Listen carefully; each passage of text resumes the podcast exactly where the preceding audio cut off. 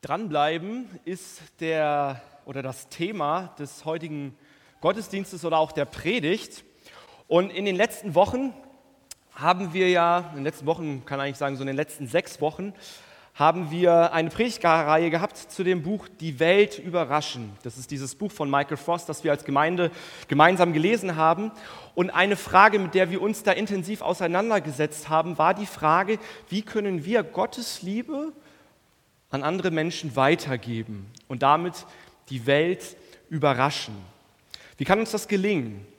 Und uns wurden in diesem Buch fünf Gewohnheiten vorgeschlagen, die das Potenzial haben, in einer Art und Weise oder in einer guten Art und Weise Gottes Liebe auch an unseren Nächsten weiterzugeben. Und diese fünf Gewohnheiten, da war ja der erste Sonntag, wo wir uns mit dem Segnen auseinandergesetzt haben. Also Menschen, da ging es darum, Menschen etwas Gutes zuzusagen, ihren Arm zu stärken, also vielleicht im übertragenen Sinne, sie selbst zu stärken, sie in ihrer Not zu sehen, sodass Gottes Liebe reinkommt. So ein zweiter Punkt war das Essen, Menschen einzuladen und mit ihnen Tischgemeinschaft zu haben, und so ein dritter Aspekt war, auf Gott zu hören durch seinen Geist, der auch ganz persönlich in unser Leben spricht. Ein vierter Punkt, am vierten Sonntag haben wir uns mit dem Thema Entdecken beschäftigt, Jesus immer wieder auch im eigenen Leben zu entdecken, durch sein Wort, aber auch durch das Leben im Hier und Jetzt. Und letzten Sonntag, das ist vielleicht bei manchen noch ganz präsent, da ging es um das Notieren. Also manche von euch führen ja so etwas wie ein Tagebuch, ähm, darin zu notieren, was erlebe ich eigentlich mit Gott ganz persönlich in meinem Alltag. Das aufzuschreiben, sich zu notieren und immer wieder auch Gottes Handeln in solchen Situationen im Leben dann auch wieder aktiv vor Augen zu führen, zu sagen und zu sehen und zu staunen, hey, Gott handelt auch in meinem Leben. Fünf Gewohnheiten, die uns helfen, Gottes Liebe weiterzugeben, selber zu erfahren und auch an andere Menschen weiterzugeben. Jetzt ist aber ja die spannende Frage, mit der wir uns heute Morgen beschäftigen, wie kann das gelingen für dein Leben? Wie kann das passieren? Wie können diese Gewohnheiten nicht nur etwas bleiben, die im Kopf sind, sondern die auch in die Praxis übergehen? Ähm, wir haben das vorhin so schön gehört, es gibt ja manchmal diesen, diesen Spagat zwischen der Theorie und auch der Praxis. Und es ist ja wirklich das eine, einen Vortrag zu hören, eine Predigt, ein Buch zu lesen und das was völlig anderes es im Alltag umzusetzen. Ich habe ein kleines Beispiel für euch. Stell dir mal vor, du gehst auf eine, auf eine Konferenz oder man kann vielleicht sagen eine große Veranstaltung mit vielen Vorträgen und Seminaren.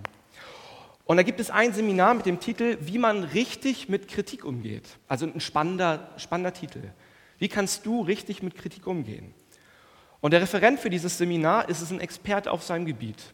Kommunikationstrainer, Mediator, der ist wirklich mit allem allen gewaschen. Und das Seminar beginnt, jeder stellt sich in diesem Seminar kurz vor und sagt, ähm, was ihm wichtig ist, was so seine Erwartungen sind. Und dann sagt plötzlich ein Teilnehmer, also ich habe in der Pause jemanden gehört, der auch bei Ihnen vorhin im Seminar war. Und er hat gesagt, also ganz ehrlich, es war eigentlich vergeudete Zeit hier. Ich konnte überhaupt nichts damit anfangen. Geh lieber woanders hin.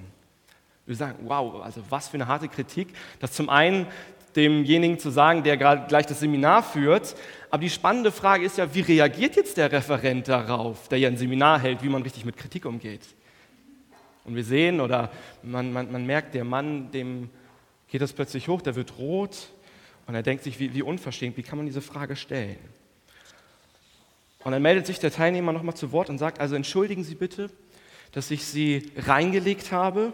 Ich habe natürlich mit niemandem gesprochen. Es hat sich auch niemand bei mir beschwert. Ich wollte nur mal gucken, wie Sie als Experte auf dem Gebiet zum Umgang mit Kritik selber darauf reagieren. Unterschied zwischen Theorie und Praxis.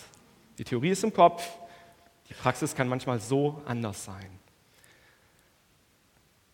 Und trotzdem glaube ich, ist das vielleicht manchmal auch eine Herausforderung für unser Leben. Wir haben etwas erkannt im Herzen, wir bejahen es und trotzdem ist die Frage da, wie kann ich das jetzt in mein Leben, in mein Handeln umsetzen? Der Predigtitel, der heißt Dranbleiben. Und dranbleiben ist vielleicht ein Wort, was du mit Anstrengung verbindest, ähm, mit einem Appell. Und ich weiß nicht, ob es das ist, was du heute Morgen hören willst, dran zu bleiben.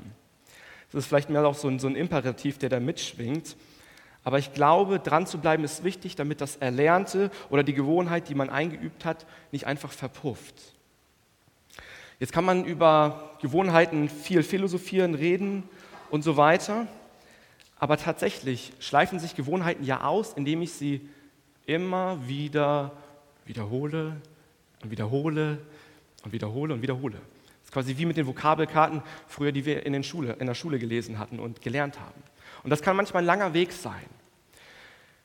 In den 60er Jahren wurde herausgefunden, dass man etwa 21 Tage braucht, um neue Gewohnheiten im eigenen Leben zu etablieren. Das geht zurück auf eine Beobachtung von dem Chirurgen Maxwell Maltz, der herausgefunden hat, dass etwa 21 Tage nötig sind, bis die Patienten sich an ihre neuen Gliedmaßen sozusagen gewöhnt haben.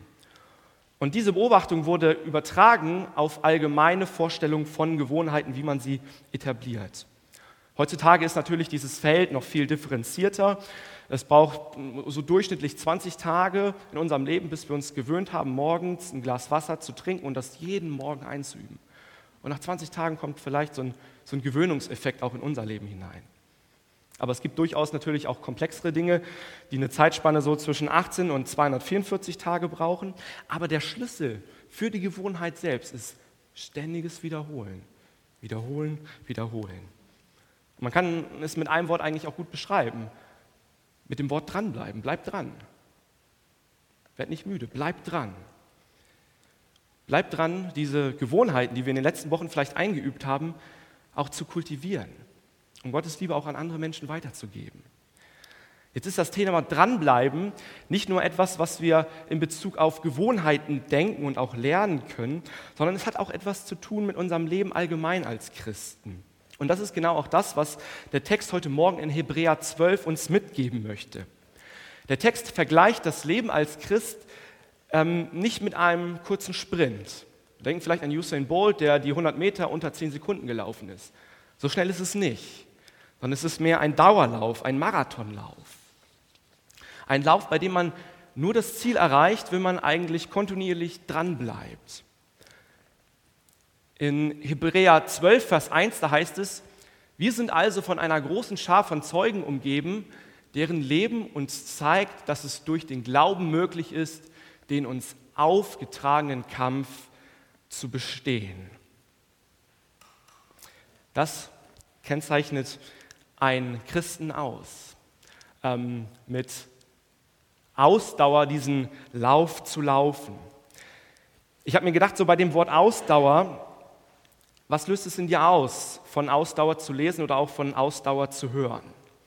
Ich glaube, Ausdauer ist jetzt für uns im Leben kein Attribut, bei dem wir jetzt denken, okay, jetzt habe ich tatsächlich Ausdauer, sondern es ist etwas, was sich im Lauf sukzessiv aufbaut, indem ich trainiere, indem ich laufe, indem ich aber auch über neue Distanzen gehe und Grenzen überwinde. Und das auch mit der Perspektive Gottes Liebe an andere Menschen weiterzugeben, brauche ich eine Ausdauer, immer wieder meinen Nächsten auch in den Blick zu nehmen. Meine Arbeitskollegen, meinen Nachbarn, ähm, vielleicht denjenigen, den Gott mir auch immer wieder neu auch aufs Herz legt. Und ich denke da vielleicht manchmal auch an Menschen ganz persönlich in meinem Umfeld, wo ich merke, die bereiten mir erst einmal Unbehagen vor. Das sind vielleicht nicht die Menschen, mit denen ich mich gleich an einen Tisch setzen würde. Oder vielleicht auch Menschen, wo du sagst, ja, mit denen bin ich nicht charakterlich unbedingt auf einer Ebene.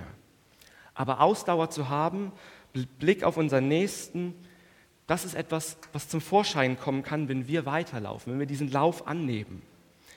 Jesus hat uns ja tatsächlich diese Ausdauer auch in Bezug auf unser ganz persönliches Leben ähm, vorgelebt. Du kannst dir selber die Frage stellen, wie viele Anläufe hat Jesus vielleicht gebraucht, auch um in dein Leben zu kommen? Welche Ausdauer hat er gebraucht? Wie, wie oft hat er vielleicht angeklopft und die Reaktion, die war erstmal, dass die Tür zugegangen ist. Aber wir dürfen das sehen und lesen in der Bibel, welchen Weg es Jesus Christus doch gekostet hat, vom Himmel auf diese Erde zu kommen und dann am Kreuz für uns zu sterben. Es hat ihn alles gekostet. Welch eine Ausdauer. Welch eine Ausdauer für dich, welch eine Ausdauer für mich.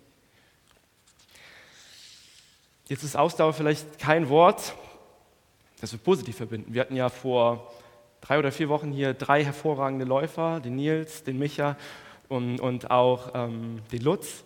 die den Halbmarathon hier in Kassel gelaufen sind. Wenn es hier steht, lauf mit Ausdauer, ist es etwas, wo du sagst, ja, das, das will ich mitlaufen? Vielleicht stellst du die Frage, wo ist denn da eigentlich die Gelassenheit, die Freude auch im Glauben zu gehen? Zu wissen, ja, das Evangelium ist eine Botschaft, die mich ins Laufen versetzt und gleichzeitig aber auch etwas, wo ich weiß, Jesus Christus ist derjenige, der mich durch diesen Lauf mitträgt. Ich möchte gerne mit Blick auf diesen Text heute Morgen uns so zwei, ich nenne es mal Energy-Riegel mitgeben, die uns helfen können, mit auf diesem Weg, den wir laufen, dran zu bleiben. Dran zu bleiben. Und der erste Punkt ist, bleib dran durch ein motiviertes Miteinander. Bleib dran durch ein motiviertes Miteinander. Der Bibeltext, der spricht hier, das hatte ich gerade schon einmal vorgelesen, von einer großen Schar von Zeugen, die uns umgibt. Und es passt eigentlich wunderbar zu diesem Bild vom Wettlauf, den wir hier in diesem Text sehen. Und stell dir mal vor, du läufst wirklich so einen Wettlauf. Und es gibt diesen Moment bei einem Wettlauf, da stehst du am Start und du siehst viele Menschen um dich herum, die wirklich auch diesen Wettlauf laufen. Ich habe das einmal gemacht, es ist oft so, man guckt ein bisschen nach links und man guckt so ein bisschen nach rechts und denkt so, ah ja, okay, mal gucken, ob der vor dir läuft oder hinter dir. Ah, das Tempo, das wird sich nachher noch ergeben. Und spannenderweise wird man den einen oder anderen vielleicht im Lauf dann auch wiedersehen. Und dann kommst du an den Start und der Startschuss geht los und man fliegt so aus, aus, aus der Position, wo man ist und dann geht es los. Und dann gibt es in der Regel die starken Läufer, die es wirklich können, die laufen los und dann kommen die am Ende an und bei denen sieht es so aus, als wären sie gar nicht gelaufen. Die gibt es. Dann gibt es aber auch die Läufer, zu denen zähle ich mich auch selber, die gerne stark wären im Laufen, aber bei denen läuft es ein bisschen anders ab. Die gehen an den Start und die denken, sie wären unbesiegbar und dann ertönt der Startschuss, das Adrenalin schießt hoch, man läuft los und dann so nach 500 Metern wird man langsamer. Und dann denkt man, oh Mann, hey, das, das kann sich rächen. Und die Beine werden schwerer und man merkt, die Krämpfe gehen nach so ein paar Kilometern los und man stellt sich im, im Laufen diese, diese Frage, warum laufe ich denn diesen Lauf eigentlich? Also wer hat mich dazu gebracht, diesen Lauf zu laufen? Aber stell dir vor, in dieser Situation läufst du über den Parkplatz und du, du hörst vom Weiten schon das Stadion mit den Menschen, wo das Ziel ist. Du hörst es schon vom Weiten. Und dann steht an der Seite eine, eine Gruppe von Menschen, die, die, die rufen, hey, bleib dran.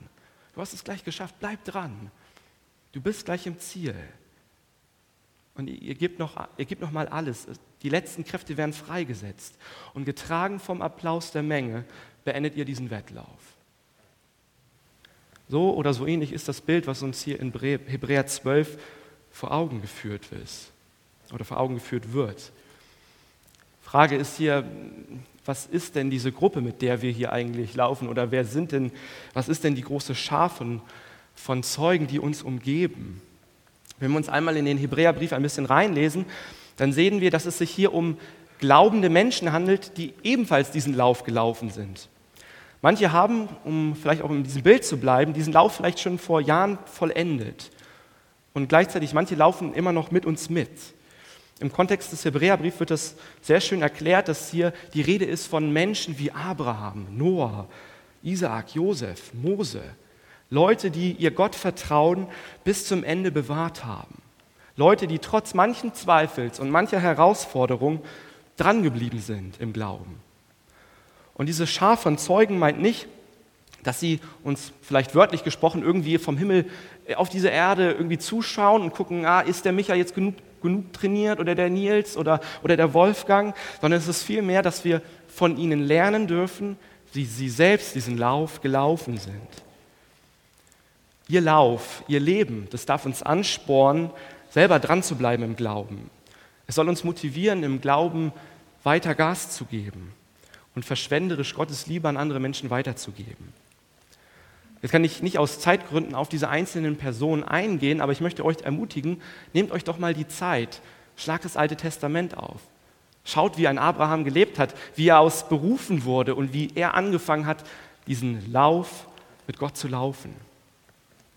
Ich möchte mal so einen Schwenk, warten, äh, Schwenk mit uns machen, wenn wir sagen, wir wollen diesen Lauf laufen oder dranbleiben durch ein motiviertes Miteinander, dann glaube ich, dass wir ein Miteinander brauchen, das motivierend ist hier bei uns konkret in der Gemeinde. Wir brauchen Jung und Alt, die sich gegenseitig motivieren, herausfordern, anspornen, Vorbilder sind im Glauben, zu sagen, wir laufen gemeinsam, du läufst nicht alleine, sondern wir sind als Gemeinde unterwegs. Alleine werden wir es nicht schaffen, im Glauben dran zu bleiben. Jetzt ist es ja interessant, der Schreiber des Hebräerbriefes schreibt diesen Brief an eine Gemeinde, die ja tatsächlich, so nehme ich das mal an, keine Gruppe von Menschen war, die ausgezeichnete Profisportler waren. Das waren normale Menschen, so wie du und ich. Läufer, die nicht unbedingt trainiert sind, die keine Ausdauer haben. Aber er versucht ihm mit diesem Bild deutlich zu machen, eine geistliche Wahrheit, die, die deutlich macht, euer Leben in Jesus Christus ist ein Lauf, den ihr lauft. Den ihr angefangen habt zu laufen ab dem Moment, wo ihr Jesus Christus in euer Leben aufgenommen habt, wo er reingekommen ist, wo ihr das, was am Kreuz passiert ist, zu dem Ja gesagt habt und gesagt habt, er soll mein Herr sein.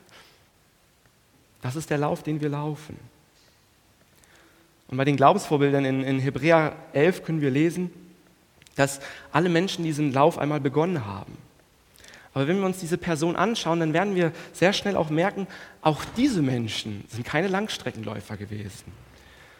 Es sind auch Menschen, die lernen mussten, im Glauben dran zu bleiben.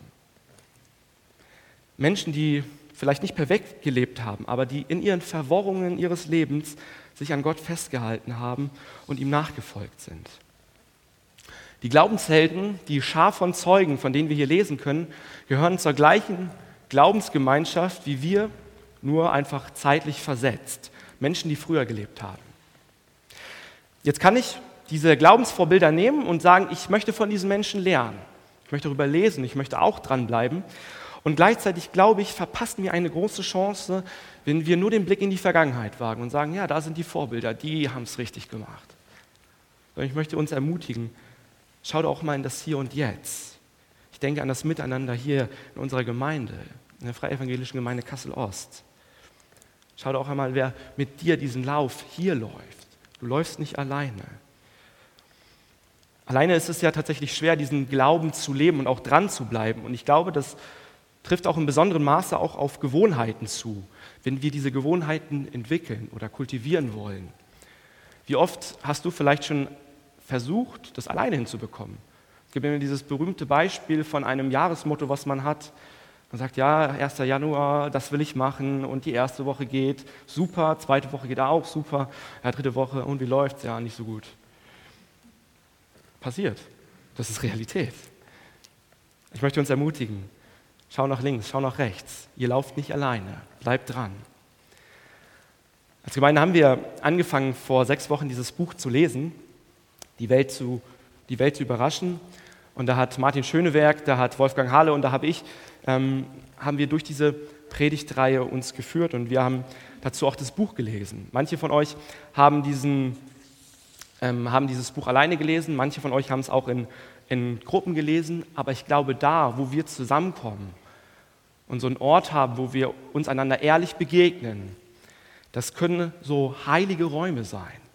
Heilige Räume sein, wo wir Niederlagen und Schmerz miteinander beweinen und gleichzeitig können es aber auch Orte sein, wo wir feiern, was vielleicht auch gut gelaufen ist. Ich möchte euch ermutigen, sucht euch doch, wenn ihr sagt, ich will dranbleiben, sucht euch doch so eine Gruppe von eins, zwei, drei oder vier Menschen, wo ihr sagt, ich will so einen Ort haben. Ich will dranbleiben.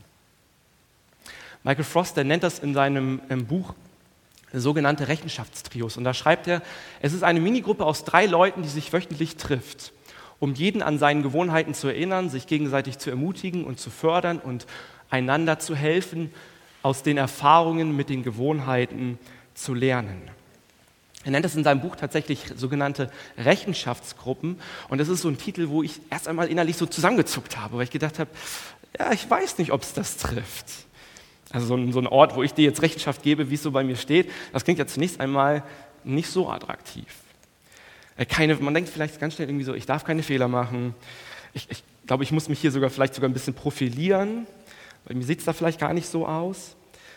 Aber ich glaube, in allererster Linie sind es Orte, wo wir uns gegenseitig ermutigen und ein motivierendes Miteinander schaffen, um im Glauben auch dran zu bleiben und zu wachsen. Such dir einen so einen geistlichen Ort, wo du sagst, da bleibe ich dran, durch ein motivierendes Miteinander. Ich glaube, wir können manchmal unser geistliches Wachstum oder diesen Weg, den wir haben und auch als Christen gehen, nicht einfach nur Spotify oder YouTube überlassen, sondern wir brauchen die Stärke des anderen, der auch in mein Leben hineinsprechen darf. Dranbleiben durch ein motivierendes Miteinander. So ein zweiter Energy-Riegel, der uns auf diesem Weg helfen kann, ähm, lautet, bleibt dran durch einen klaren Fokus auf Jesus. Wenn so ein Marathonläufer einen Lauf läuft, dann überlegt er sich nicht erst, wie viele Sachen nehme ich mit, um diesen Lauf zu schaffen, sondern wird sehr vieles sein lassen. Er nimmt nur das mit, was er wirklich braucht.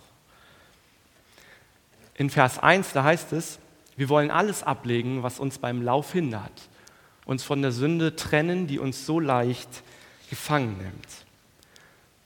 Hier werden zwei Dinge genannt, die uns bei diesem Lauf stören können oder die hinderlich sind. Und der erste Punkt ist, es sind Lasten, die uns beim Lauf hindern. Und der zweite Punkt ist Sünde, die uns leicht gefangen nehmen kann.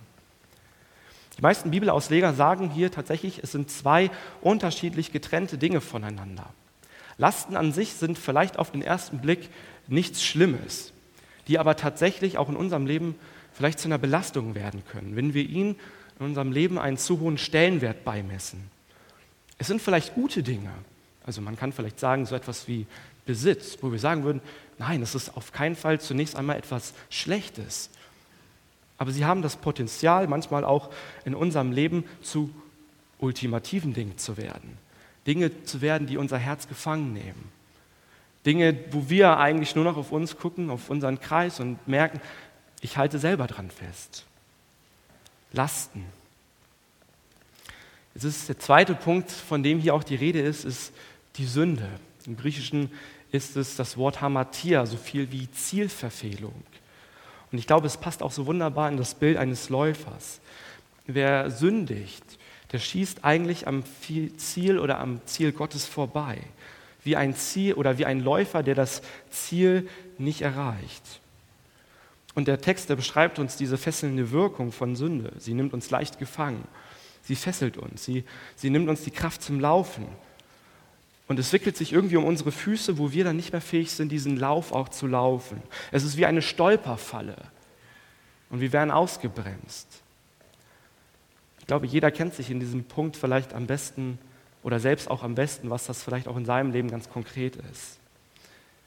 Aber Jesus, der lädt uns heute Morgen ein, unseren Lebenslauf oder auch all das, was uns persönlich beschwert, in diesem Lauf abzulegen.